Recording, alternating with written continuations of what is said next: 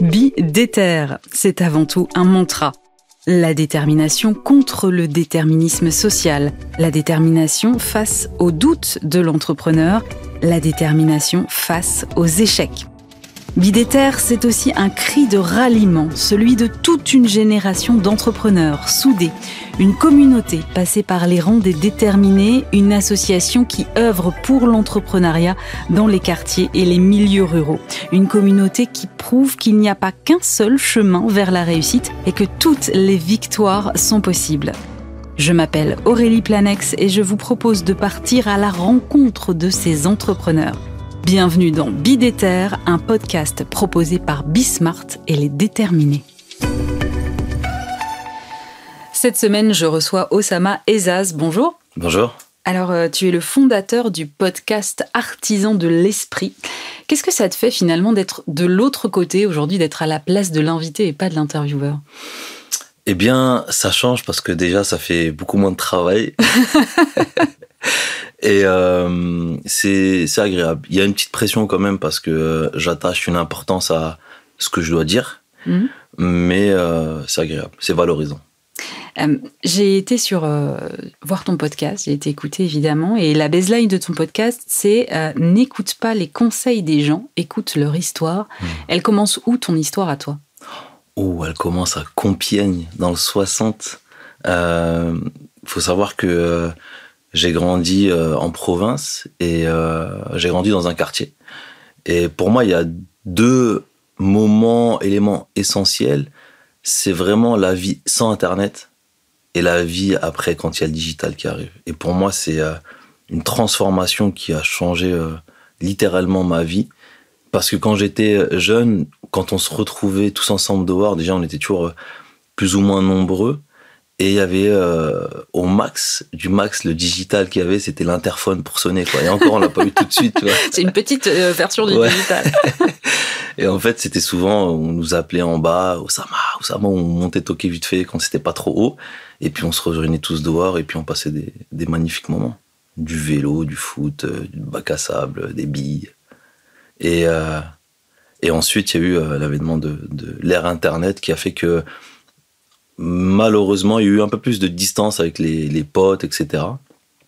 En plus des déménagements, etc. Et, bah, ça crée un, autre environnement. Et moi qui suis un peu euh, observateur et peut-être un peu sensible aussi, et eh ben, j'ai grandi avec euh, ce deuxième côté-là, on va dire. Un peu plus euh, en distance avec les gens, parce qu'on avait moins l'habitude, moins le temps de se voir, malheureusement. C'est du coup, tu as, un regard un peu négatif sur le digital ou? Euh, non, j'évite d'avoir. En fait, j'essaie d'avoir un, regard objectif. C'est juste qu'en termes de nostalgie, je regrette un peu l'aspect un peu plus spontané, on va dire. Qu'est-ce qui euh, t'a amené à partir de Compiègne et à faire, euh, à faire ta vie? Quel a été ton cheminement jusqu'à ce que tu deviennes fondateur de, ce podcast? Beaucoup de frustration. Pour le coup, là, c'est négatif. Beaucoup de frustration parce que je me suis toujours senti un peu comme un, électron libre. Et à Compiègne, j'ai été très limité. Euh, ne serait-ce que dans euh, le fait de vouloir euh, trouver un job, ça a été très difficile pour moi. Pour être très honnête, j'ai jamais pu trouver de travail à Compiègne et, et j'ai dû un peu aller sortir des frontières de, de, de cette ville-là pour trouver un job et notamment venir à Paris. Même si c'était un travail d'usine, au moins c'était la première fois de ma vie qu'on proposait un CDD de trois mois renouvelable. Et c'était quelque chose que je pouvais pas refuser à cette époque. J'ai regardé euh, le teaser de ton podcast et euh, j'ai l'impression que tu parles beaucoup de ton exigence envers toi-même. J'ai l'impression mhm. que c'est un peu ta colonne vertébrale. Euh, d'où ça vient cette exigence? Je pense que c'est un trait de caractère. Je pense que, comme je l'ai dit tout à l'heure, j'ai une sensibilité qui fait que peut-être que je suis plus réceptif que d'autres personnes à, à certaines émotions ou certains comportements. Et euh, moi, euh, j'attache une importance, euh, une forte importance au fait de, de respecter ses engagements. Et quand on reprend l'exemple le, du travail ou même du stage, parce que même les stages, je trouvais pas en réalité, ben, on me promettait des stages, etc. Et puis quand on me disait bah finalement non ou qu'on me répondait plus, il y avait une forme de révolte, un peu de frustration. qui fait que euh, je me suis rapidement mis en tête que je pouvais compter que sur moi-même. Donc c'est vrai, ça part vraiment de là cette exigence. Mais est-ce qu'à un moment tu pousses pas l'exigence trop loin et que ça se retourne pas un peu contre toi quand même? Ouais, ça je l'ai appris récemment. Euh, c'est qu'en fait, euh, on peut avoir autant de belles valeurs ou euh, de qualités qu'on veut. Bah, d'une certaine manière, on n'a pas forcément des défauts, mais il y a une partie sombre dans ces valeurs-là.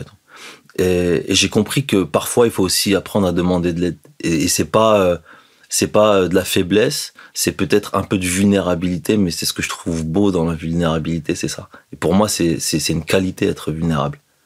Vers qui tu te tournes quand tu as besoin d'aide, justement? Vers quelqu'un de hum, plus expérimenté que moi, qui a traversé ce que j'ai traversé, que ce soit dans le privé ou dans le professionnel. Et hum, quelqu'un qui est capable de euh, trouver les bons mots. Hein. pas simplement dire ouais, t'as foiré, euh, t'es claqué ou je sais pas quoi. C'est pas. Enfin, il n'y a, pas de.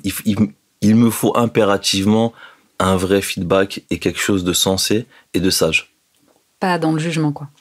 Ça peut être le jugement s'il est constructif et s'il y a une sagesse derrière. Pas juste pour dire euh, je suis au-dessus de toi, euh, euh, je suis passé par là, je sais ce que tu dois faire, écoute-moi et puis c'est tout. Ça m'intéresse pas. J'ai tout de suite je prends de la distance par rapport à ça. J'aime beaucoup quand la personne fait preuve de pédagogie et de bienveillance. Dans ton parcours, tu parlais d'un premier boulot en usine. Qu'est-ce qui t'a amené de ce premier boulot en usine au podcast? Un long, long, long cheminement. Euh, ça tombe bien, on a le temps. Eh ben, très bien.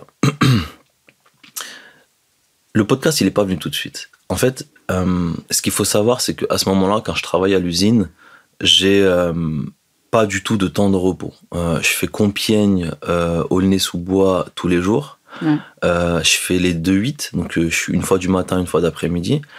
Et c'est un travail à la chaîne, donc c'est très fatigant, c'est épuisant mentalement et physiquement.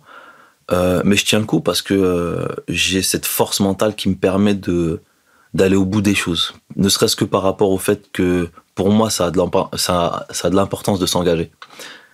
Et euh, donc, je suis extrêmement fatigué et les week-ends, je les passe à me reposer et aller faire un, foot, parce qu'à ce moment-là, je jouais en club.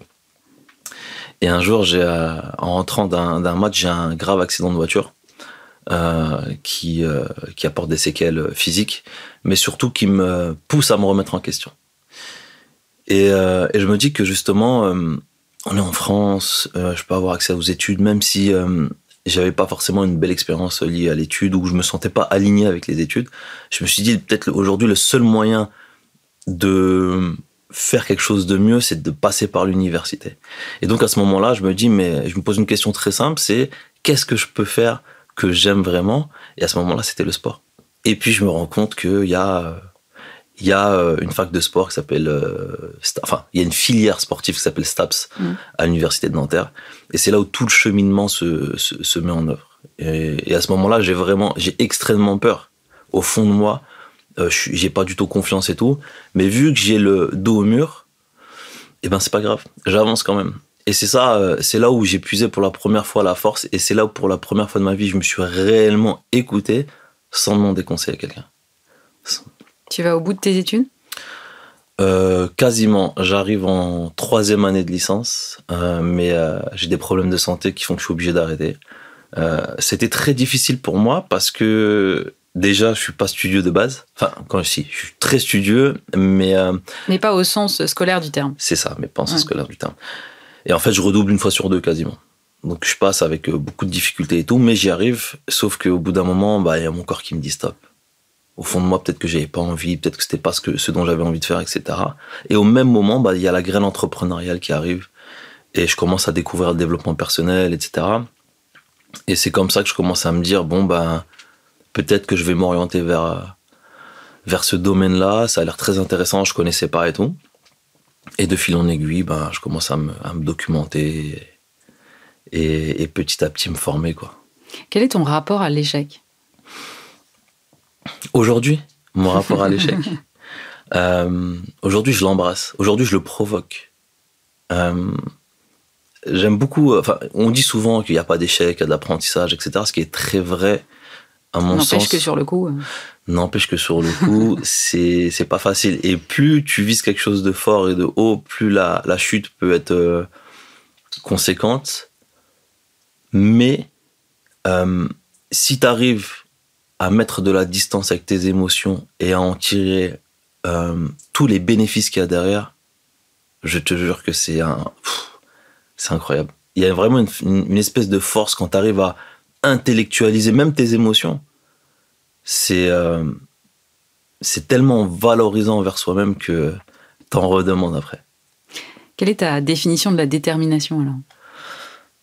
Ma définition de la détermination serait de dire euh, toujours garder le cap malgré les tempêtes, malgré les mutineries, euh, malgré le bateau qui, qui, coule à moitié, toujours garder le cap si tu penses au fond de toi que c'est le, c'est le bon endroit où il faut aller. Et euh, surtout très important, euh, la détermination, ça veut pas dire ne pas faire d'erreur. Ça veut ne pas dire euh, ne pas échouer. Ça veut juste dire être convaincu de ce que je suis capable de faire. Et tant que j'ai pas tout essayé, il faut que j'essaye. Qu'est-ce qu'il y a derrière ces mots artisans de l'esprit qui est le titre de ton podcast? Moi, j'attache une importance au côté français. Euh, la culture française, il y a beaucoup, beaucoup de choses euh, super intéressantes. Euh, et je trouve qu'aujourd'hui, elle est sous-cotée. Même l'artisanat de base est sous-cotée. Alors que c'est vraiment des, des, métiers magnifiques. Et, et je voulais pas quelque chose d'anglais ou d'anglophone. Je voulais vraiment quelque chose qui appartient à la France avec ma propre identité. Et vu que je suis quelqu'un qui aime beaucoup travailler sur lui, je voulais faire un petit clin d'œil à l'état d'esprit. Donc euh, je me suis dit, on peut aussi façonner son esprit comme euh, l'artisan façonne le bois. Qu'est-ce qui t'a manqué à un moment dans ton parcours entrepreneurial? Hum, Je pense de, de la force de, des gens euh, autour de, de moi. C'est t'inquiète pas, prends un chemin et vas-y, moi je t'encourage, vas-y, il y a moyen. N'aie pas peur, vas-y, fonce, échoue le plus rapidement possible. Je pense que c'est ça.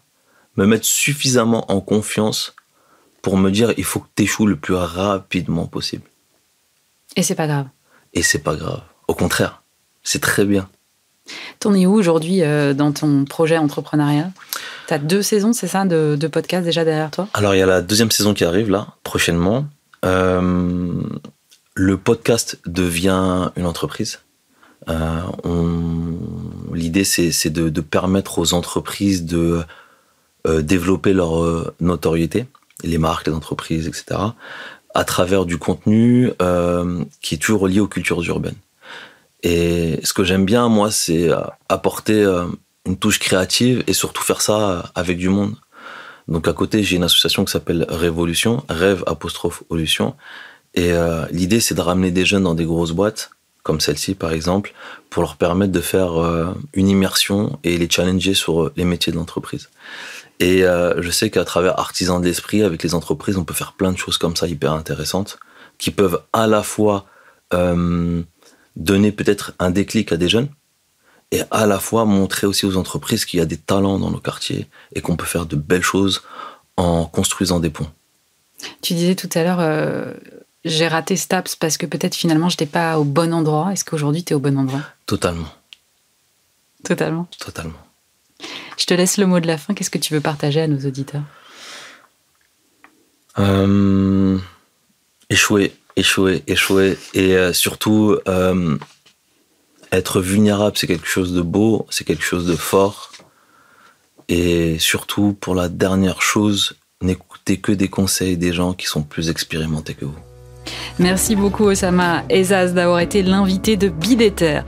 Bidéter, un podcast à retrouver sur euh, toutes vos plateformes d'écoute et sur bismart.fr. Si ça vous a plu, eh bien foncez vous abonner, likez, partagez. On se retrouve la semaine prochaine pour un nouvel épisode et d'ici là, vous aussi, soyez déter.